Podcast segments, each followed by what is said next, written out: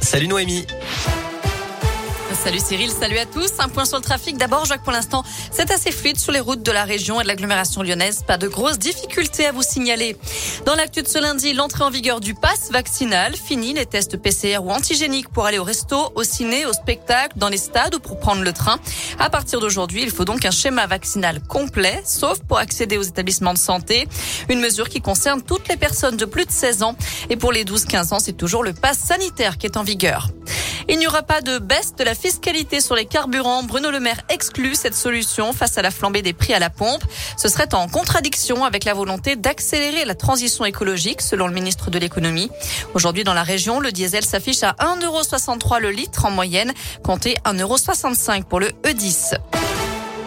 Un guet-apens, des tirs de Kalachnikov en pleine rue. C'est aujourd'hui que débute le procès de l'attaque ratée d'un fourgon blindé à Saint-Chamond. C'était en septembre 2017. Une équipe de huit braqueurs s'en était pris à des convoyeurs de fonds qui avaient réussi à se réfugier près du commissariat de police. Les malfaiteurs, eux, ont ouvert le feu. Un impact de balle a même été retrouvé sur la façade d'une école. Ils avaient pris la, la fuite ensuite et ils ont été interpellés six mois plus tard à Saint-Etienne, Saint-Chamond et en banlieue lyonnaise avec un arsenal de guerre retrouvé pendant les perquisitions. Ils sont jugés jusqu'à vendredi devant les assises de Lyon. Le Lyonnais Karim Benzema, cambriolé en plein match. La maison de la star du Real Madrid et de l'équipe de France a été visitée pendant que le joueur disputait le match de son équipe contre Elche dimanche en Espagne. Il s'est rendu compte du cambriolage une fois de retour chez lui lorsqu'il a vu que tout avait été retourné. On ignore pour l'instant le montant du sinistre.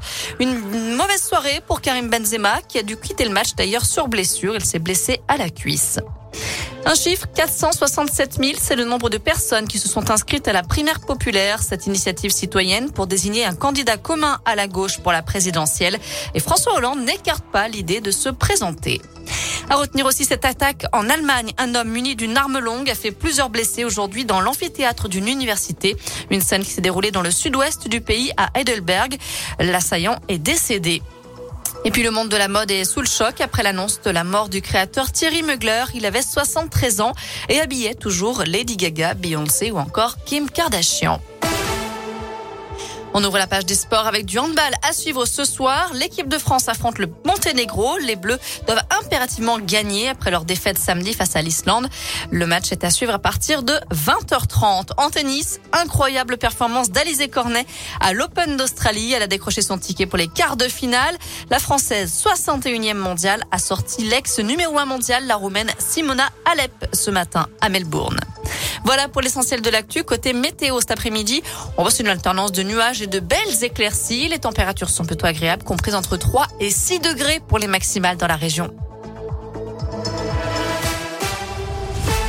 Merci Noémie.